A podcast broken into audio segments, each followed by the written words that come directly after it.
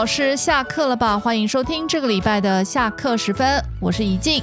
上节听完直率的昭华老师分享他在华语教学路上的追求与抉择的故事后，本集就要来听听昭华老师对于如何实现美国梦的一些建议与提醒，看看昭华老师体验到了什么，以及有什么应对方式。我们就直接进入吧。那这个你都想过了之后呢？还是确定要留下来的话呢？第一步应该做什么呢？才可以顺利对到美国？你要先看一下自己具备哪些条件，而且你要想看别人为什么要你。那你是不是那个不可或缺的人？你要让自己成为那个不可或缺的人。所以有什么样的条件呢？可不可以具体说一些？你在大学的时候，或就算是不是在校生，其实也可以。你要去修那个教育学分，这个对你要来美国之后是一个非常非常重要而且很方便的跳板。因为你就算透过教育部外派，一般教育部外派都是大学。对，我我知道的是，好像现在很多国内的那个华语。教学系或者对系跟美国可能有一些大呃不是大学中小学也有合作对，但就是过来拿实习学分的对，嗯，但是你你只是来实习而已嘛，所以那个是学校要求的条件，你就实习回去以后才能毕业。但是除了这些以外，就算外派外派过来，其实你那个期限到了你也得走，嗯，所以你很难能够留下来，除非呃你要。要留在美国的捷径，我觉得是靠那个中小学，而不是高等教育，不是大学那一块。为什么呢？因为大学已经早就饱和了，而且你真正到大学里面，你就是不可能是，我觉得很少啊，当到教授。嗯嗯嗯，因为你教华语的，你可能一般就是个讲师。那讲师也要看是专任或兼任。那我知道的是美国，他们现在他们有其实有很多那种类似 program，就是项目。台湾好像那个。什么旗旗哎旗舰计划啦，对对对，跟台湾那个教育部外派有一点点像。他那种旗舰计划其实就是三年一期，你聘你这个老师聘完，其实他那个项目学校如果没申请到，你就没有了。哇，哦他完全不是永久制。对，那那个是呃，你有项目，你可能就有钱。那之后。但如果如果你没有找到这种工作，你找到是兼职的，类似讲大学讲师的话，那个薪水真的是少到可怜。嗯嗯嗯，什么福利都没有。那你又知道美国的健保世界贵，你要是在这边生个什么病，你就 就很惨，对吧？你可能就是负债回回台湾了，然后可能那个钱你就是赚一辈子，你都还不了，除非你逃呃逃离美国，不要再回来，他们可能追不到你。我其实也真的听到几位老师，都是一些朋友在美国，也是过得挺辛苦的啦。对对，所以你你捷径，对不起，我们赶快 赶快呃呃回到主题。你你在台湾修了教育学分之后，它最好的好处是因为那个你可以这个叫什么？可以互相认证，所以美国它这个学校它接受台湾的教育学分，真的吗？那等于说你是每间学校都接受吗？还是？要看学校，要看学校。这个又是现在美国最复杂的地方了。它不只是看学校，而且还要看州啊。对，听说州有不同的规定。对对，所以这个真的很麻烦。是那，但是起码你有修，就是有有好，有就是起码你就是把它，对对对，你把它放在口袋里，随时就可以拿出来用。嗯嗯嗯。那我知道的是，很多国中小学对。他们就是承认台湾教育学分，那你想想看，你来到美国念的那个学分是多贵？你在台湾 那个就是不能比，那个价钱不能比，所以你等于就是赚到用赚到了的心态，就是在台湾先修一修，那又在美国又可以用。OK，对，所以记得了哈，如果有美国的老师们，记得一定要先修教育学分哈。对对对对，那还有就是你你需要有一个特殊才艺，比方会书法、会国画、会古筝、会琵琶等等等等，只要跟中国文化有关系。为什么？虽然我知道，可是哎，还是请你说明一下好了。就是他们，就是其实这一套就是很容易，老美就是很。就很吃得开啊，老美就会觉得你很厉害啊。应该是说他们觉得厉害，是因为在他们当地吧，应该要让学中文的学生接触一些中华文化。对，因为你会做做菜已经不稀奇，是是，对，所以我像我也是每次就是要跟小孩包饺子，虽然我以前在台湾从来不下厨的，到这边小孩哇，你赖老师你好厉害！其实我想说，你们是手笨拙到 连连你都可以觉得很厉害。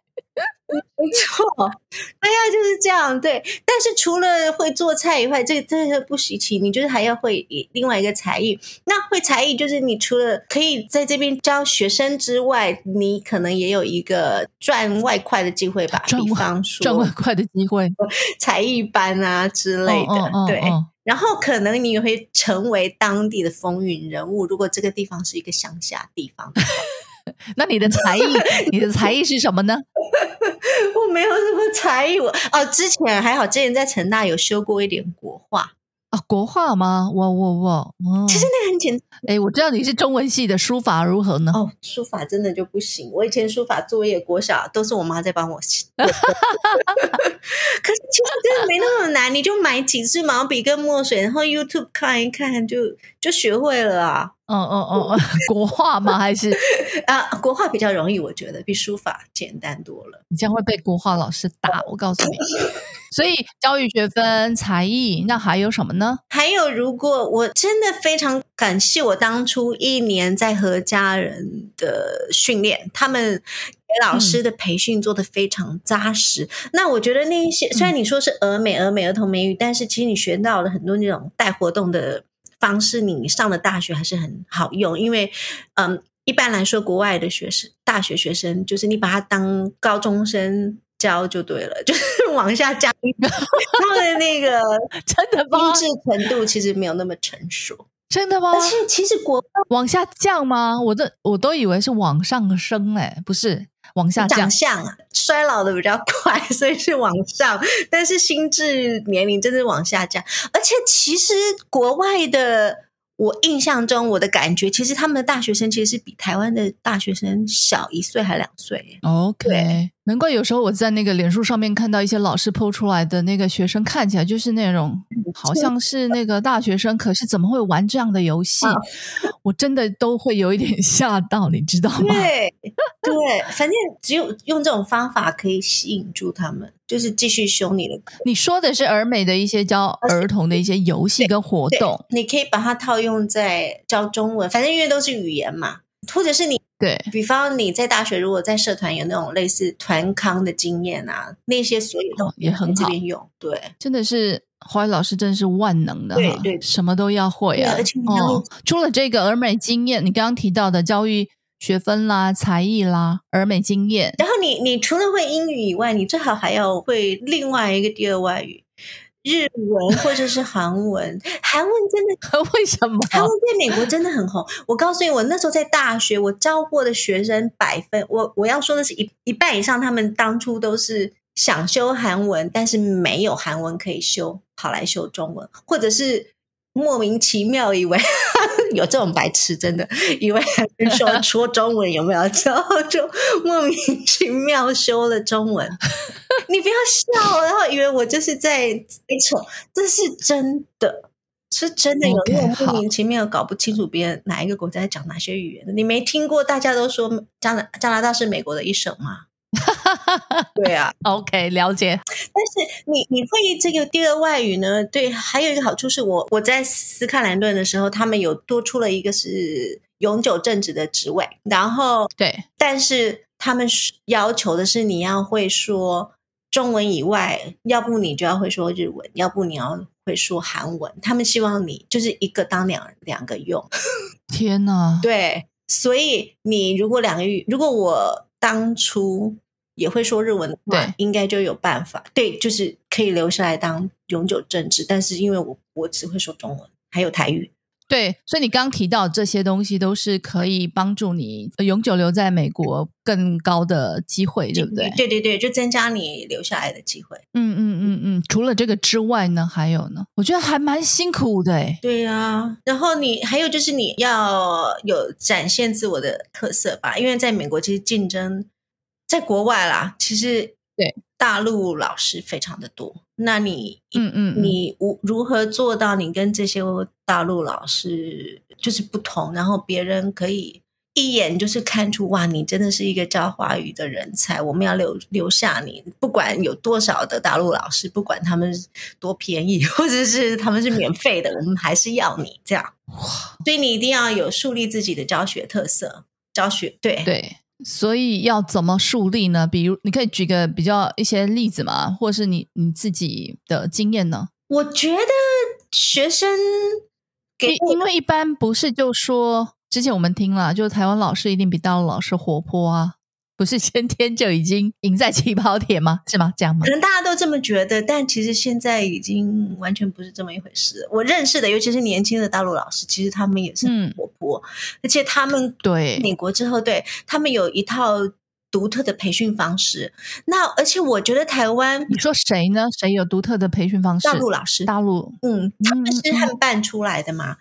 然后对，但是因为他们很多都是汉办出来的老师，有很多都是在中小学，所以他们可能跟当地中小学合作之后，这些老师他们莫名其妙的自己就本身变得 非常对美式，然后就会很活泼。他们的教学真的是让你叹为观止。他们嗯，对对对，他们的活动超多的。然后我我觉得台湾老师的有一个。比较，我觉得是弱弱势的地方，不能说缺点。弱势的地方是，我觉得我们那个文化方面给的好像不。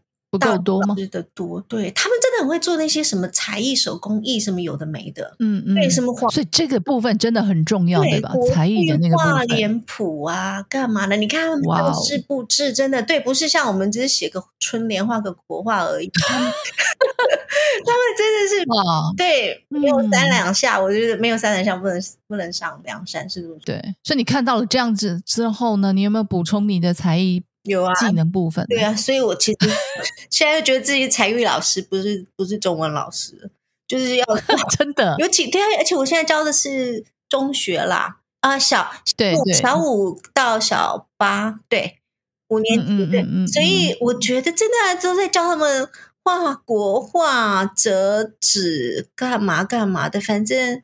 可是他，我觉得外国人就喜欢这一套啊。OK，那个是中小学，对，所以才这会很重要。大学部分也是需要的嘛。大学要看你的学校哎，因为我的学校，比方像那种 Ivy，在常春藤的那种哥大，对对对，那些大概就不行了。呃，对对对对，不一样。所以你要看你的那个学校的性质，对吧？对对对。那像我们学校，因为它主要完全就。中文系它就是让你一个怎么说，学生有兴一个算是尝试一个试水温的东西而已吧。然后，嗯嗯，因为那些学校是规定，好像学生都要学语言，修对一个语言文化有关的的学分，对，所以对是必修学分就对了。对必而且必修好像只有三个，所以很多学生就学完一年就不学了。所以你一定要。对你一定要把你的课变得非常有趣，让他们会想继有继续学的那种动机，真的。然后你现在所以有点像那个补习班招生的感觉吗？啊，真的，所以你压力其实蛮大的，哎，不不是说在教学就没事，不是只有你说，哎，我真的也听到一些老师这样说。而且因为像语言的话，比方我们那时候是对世界语言文化系，那现在因为你看学生他可以随便修一个学。三学分只要跟语言文化有关的就可以，他可以去修意大利语、法语或者是日语或其他语言，你他不一定要来修你中文。但是他如果没修中文的话，你学生少了，你就是没有业一，你可能学校可能因为人数越来越少就关掉了。对对对。所以你这个戏中文中文就没了，这个语言就没了，所以这真的是天哪，生死存亡，就是真的真的真的。所以十八般武艺真的得对呀，老师真的得训练，因为要吸引学生，对对吧？对，有业绩压力，哇！所以我现在闭着眼睛都能折纸鹤，太厉害了！我应该拍拍手，这个不是我认识的昭华。哇，你这样，你听完 听完你的分享，可能大家的美国梦可能要调整一下了呀。对呀，还有更艰难的在还在后面。比如说像什么呢？你真的最后最后要留下来是身份的问题啊？身份吗？对，重点就是身份非常难难拿。你在美，其实像我，我也是，我我一直以为就是，哎，你在美国留了留了很久很久，学校就会给你那嗯个嗯嗯，不绿卡吗不？可能，不可能帮你，不可能吗？不可。现在比较难吧？以前呢？哎我觉得语言是不可能，语言老师是不可能，因为他们不缺你，不缺你。台湾有有什么台湾书院？啊，台湾书院，哦，OK，台湾对台湾好像教育部搞了一个台湾书院，要跟大陆的孔子学院抗衡，所以就是大陆他们有汉办嘛，专门在做那些外派的东西。那台湾有有教育部专门在做华师外派的东西，所以他们永远不缺老师。那他为什么要对，帮你办身份，让你留下来？说的也是而。且通常我们所以国家这样做，反而对那个老师要长久留下来是一种阻碍，是吧？对要怎么说呢？是一个很好的机会，但相对来说，对这些真的，因为你两面刃了。因为你你教育部外派，教育部还可以补助，那个学校根本其实他不用付什么钱。对，对啊，然后他公民日住，他本来宿舍就放在那里了，他没他就是养蚊子，所以你来住 也 OK 啊。嗯对啊，对，所以他真的，他不是像那种高科技人才或者什么医学有的没有，或者是有些经贸人才，对不对？商业的这些对，有些公司或者是会愿意帮你办身份，嗯让你留下来。对，嗯嗯嗯但是语言老师我觉得不太可能，所以我感谢我老公。那我们下一集是不是应该要请你分享 如怎何么 如何找到一位让你留在国外的老公？啊，其实真的也是很辛苦，我们这种合法进来的啊，真的也是啊，一言难尽。真的吗？真的要办身份很辛苦，很麻烦，然后那个手续对莫名其妙，然后要找一堆钱，你对 我懂，我了解。我现在在加拿大还是没有身份，好不好？真的，我一直跟我老公开玩笑，我说我觉得我就去机场，然后把我的护照丢丢到垃圾桶，然后就跟他们就是骗他们说护照不见或干嘛，然后当个非法的可能还比较容易，真的是这样。哇，对，没有你这样把那个一些艰辛的那个部分说出来，真的是真的。我们想象的到美国去教中文，都好像光鲜亮丽啊，非常的好，嗯对吧？其实，在美好的生活背后，其实都有它的辛苦的地方。对，对我们分享完了吗？我还要再问最后一题吗？如果顺利到美国教中文，需要注意什么才能有满意快乐的生活呢？如果你顺利留下来了，对，需要注意什么呢？就是你最好的方法，你就是跟台湾蛮像的、啊，所谓铁饭碗。就是如果你能，如果好，如果你的目标不是在大学里面，嗯，其实大学是很难，所以那边我就先不讨，不，我们就不考虑好了。我们讲中小学好了。嗯如果你真的想要留下来，然后又没有什么后顾之忧的话，你就是像台湾一样，你你得考那个教师证。对，然后你可以到公立学校教书，在美国也是一样的。但是在美国比比台湾难的一点是，美国每一个州它的教师证的那个考试的内容跟它的要求都不一样，所以其实对，所以你会发现很多人不是像台湾，可能你要搬个家从台北到台中。比较很方便，或者是对，或者是你要哪里有缺，你想要转过去很容易。在美国完全不是这么一回事。你可能像我现在在宾州教书，我如果想说啊，我真的很想去加州，因为离台湾近多了，我不用飞那么久回台湾。所以，但是我我没办法到到加州去教，因为你那个教师证不符合他们的。对，可能所以你要再考考一次。那有些州可能州跟州有有那个互换的协定，但是你又不晓得它到底什么时候会改。然后他们，所以你你真的是很麻烦。然后这个教师证考了以后呢，你还要确定你修的那个学分是他们认证的学分，哈，对，很复杂吧？对，就是你修，比方说，我那时候在斯科兰顿大学，我我修了教，我有教育硕士，但是我修的这个教育硕士里面的学分呢，嗯宾州的教育部它是不认证的，就是他啊他没有 approve。对，所以他们是，所以他不，他没有认证情况下，我就算考试都通过了，我也有这个教育硕士的学位，但是我还是没有办法。天哪，还是没办对，对对对，很夸张，然后很复杂。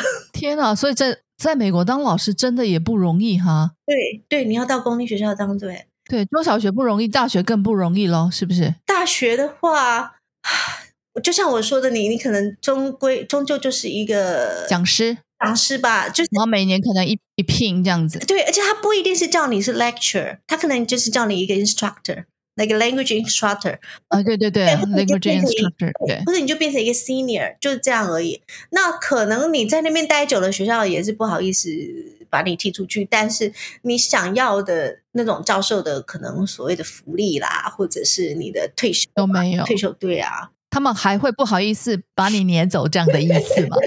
OK，因为美国。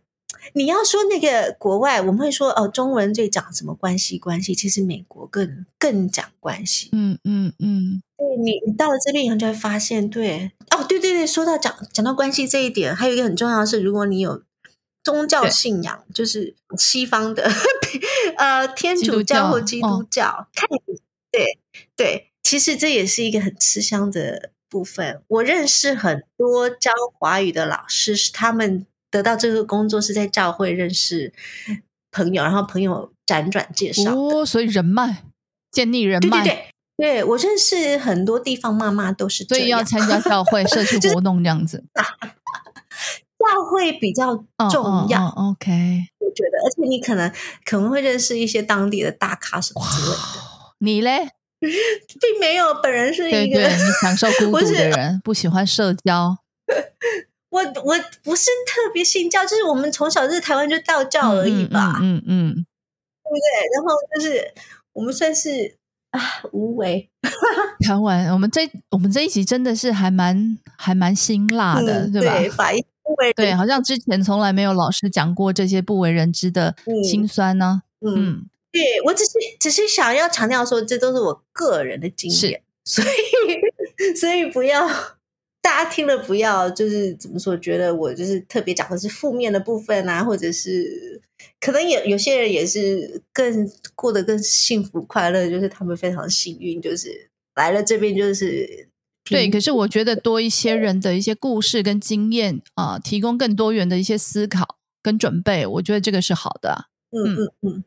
那有没有最后要补充的呢？呃，虽然我讲了这些，但是我还是觉得我很鼓励大家。跟我一样，要这是我年轻人梦，就是华语教学。所以，如果这个也是你的梦想，你就是努力的去追求，对，然后把它当成，因为教学一直是我的最爱，是，所以我我秉持的我的想法就是，我我把它，因为它是我的最爱，我也希望小孩，我的学生把学中文当成他们的最爱。是，虽然经历了这么多艰辛挫折之后呢，还是能感受到昭华老师对于教学满满的热情哦。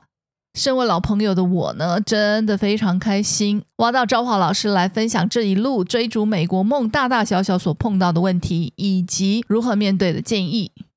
当然，这些是昭华老师个人的经验啊，但仍然能提供老师们相当有用的资讯与参考。我们再次感谢昭华老师。嗯，谢谢谢谢怡静，呃，给我这个机会跟大家分享。那么音乐之后，紧接着就是备课小教室。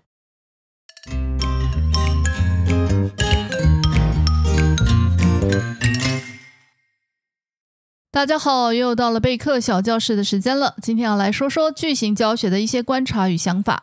句型教学跟语法点教学不同吗？一般我们说语法点教学，通常指零初程度的那些基础语法，像是是字句、了字句、把背字句、结果补语等等的。而句型教学通常是指中高级程度以上的长于复句的语法句型或定式，像是宁愿也不要，即使也。与其不如等等的这些，这两种教学方式不一样吗？基本上的教学环节与模式是一样的，都要从精准清楚的使用情境导入，接着进行检测操练，最后再做开放运用。而会有所差异的地方在于，句型教学的功能情境针对性较强，扩展使用的范围也相对窄少，因此限制了开放运用的活动设计，不容易展开练习。由于教句型的时候呢，抓准功能情境切入是至关重要的步骤，这也就是句型教学比起零初程度的语法点教学更烧脑的部分。必须抓到确切的功能情境，才能设计有效到位的教学与练习。那句型的功能情境该怎么抓找呢？这个问题呢，我还没有很有系统的研究整理，目前只能就我的方式与经验直接说明分享。由于功能情境是较为抽象，那我们就拿既然就这个句型做范例来说明。我的第一步呢，会先看教材的解释，看是否符合语感，以及解释的是否清楚、容易解释。在实用视听华语第三册是这么解释的：既然的后面是已发生或认定会发生的事实，就的后面是说话者因为这个事实而表示的意见。当代中文呢，虽然是用英文解释，This pattern present the speaker's acceptancy of the circumstance and his or her subsequent plans。大致语义上也差不多一样哦。呃，两个教材的说明解释基本上是符合具体的生活使用，可以以此为调整深入的基准。呃，接下来的第二步呢，我就会想想看这样的说明是否还有什么不妥之处，也就是要试着找出哪个句型的例句套入也是符合这样的说明的。如此呢，我们就可以在针对有所缺失遗漏的部分再调整加强，让语义功能更符合、更完善。我想到的是，呃，像这个例子，因为天气这么不稳定，所以我们不打算出门了。这个天气这么不稳定是已经发生的事，我们不打算出门了，是因为这个事实而表示的意见，也非常符合既然的语义解释。因此，就提醒我在说明切入既然就的时候呢，要注意跟因为所以的区别。所以第三步呢，就要进一步找出使用既然。跟因为的更高一层的使用情境，也就是什么情况会回答？因为天气这么不稳定，所以我们不打算出门了。还有什么情况会回答？既然天气这么不稳定，我们就不要出门了吧？因为所以是用来回答对方询问为什么本来打算出门，现在不出门了。也就是说，因为后面所接的是对方不知道的讯息，而所以是双方都知道的结果。而使用既然来回答的情境，基本上是有准备出门的打算，但是有人发现天气这么不稳定的担心，因此说话者使用既然就提出新的建议，降低担心犹豫。也就是说，既然就这个句型的使用呢，是出现或发生了 A，而使之有改变计划的考量，因此提出了新的建议。这个建议是还没有实现的建议。所以可以更细致整理出，既然后面接的是双方或大家都知道的已发生的事实，而就后面所接的是根据这已发生的事实提出主观性的建议，清楚明确知道了既然使用的功能与情境，就能帮助老师找到确切适合的导入情境与切入的示范例句，而且整个既然的教学与后续的操练活动都是绕着这个核心的功能来做的。才不会将句型教学变成提供两张照片或者两个短语，让学生练习放进复句的两个空格中的形式，那种可套用在任何句型的形式哦。以上是针对句型教学的一些整理与方式，提供老师们在设计句型教学的时候，能更注意功能情境的使用，让学生确实掌握使用。那么备课小教室，下次再见喽。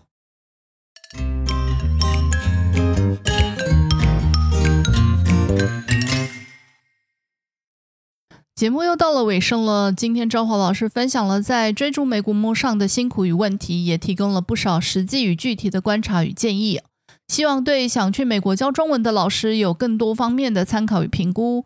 若有任何问题或回馈的话，也欢迎留言给我们。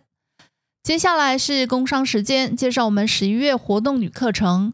第四季第二场线上师培讲座，十一月十九日由王楚珍老师分享的。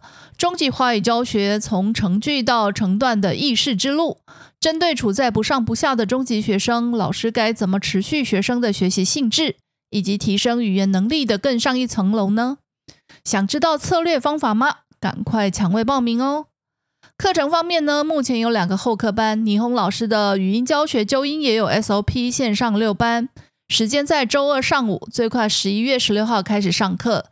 另一个后班课程呢是初阶华语师资养成线上四班，时间在周三或周五选一天，上午九点半到十一点半，最快十一月十七号开始上课。对于上述课程有兴趣的老师，欢迎到我们的官网 sblc.tw 参阅报名，或到脸书粉专说吧社团报名。那么我们今天的节目就到这里，谢谢您的收听，下周再见。